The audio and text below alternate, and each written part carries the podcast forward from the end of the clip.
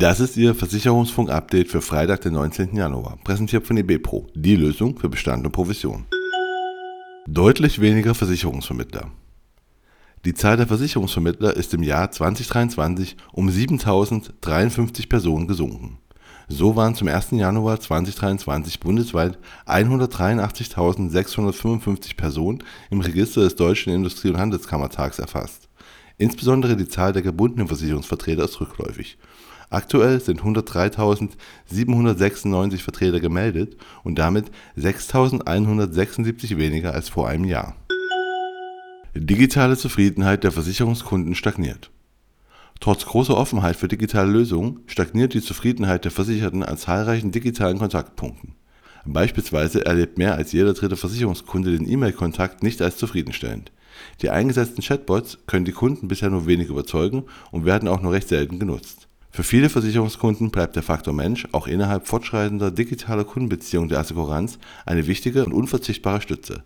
Das zeigt die aktuelle Ausgabe des Tech Monitor Assekuranz von heute und morgen. Jungmakler Award mit neuem Gesamtverantwortlichen. Die BBG stellt die Weichen für den Jungmakler Award neu und setzt mit Beginn des Jahres auf die Kooperation mit Moritz Heilfort, dem Gewinner des Awards 2020 und Geschäftsführer der Palladium GmbH. Als neuer Gesamtverantwortlicher ist Heilfort nun Stratege und Repräsentant für die Brancheninitiative. Die Bayerische. Bestes Leben neuer Geschäfte der Unternehmensgeschichte in Aussicht. Für das Geschäftsjahr 2023 kann die Bayerische mit einem Wachstum an Bruttobeitragseinnahmen rechnen. Über den gesamten Konzern hinweg hätten sich die erwarteten Bruttobeiträge um 16,7% auf 913,6 Millionen Euro verbessert.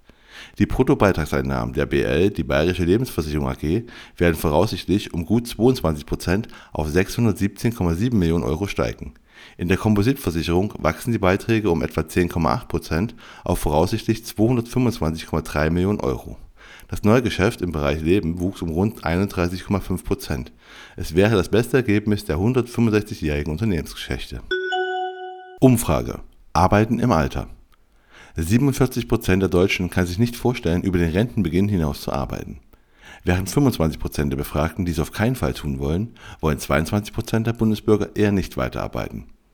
Dem stehen immerhin 43 Prozent gegenüber, die eine solche Entscheidung durchaus in Erwägung ziehen.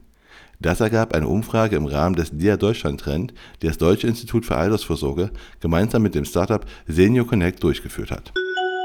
Vier Versicherer schließen sich Zukunft für Finanzberatung an. Der Interessenverein Zukunft für Finanzberatung ZFF e.V.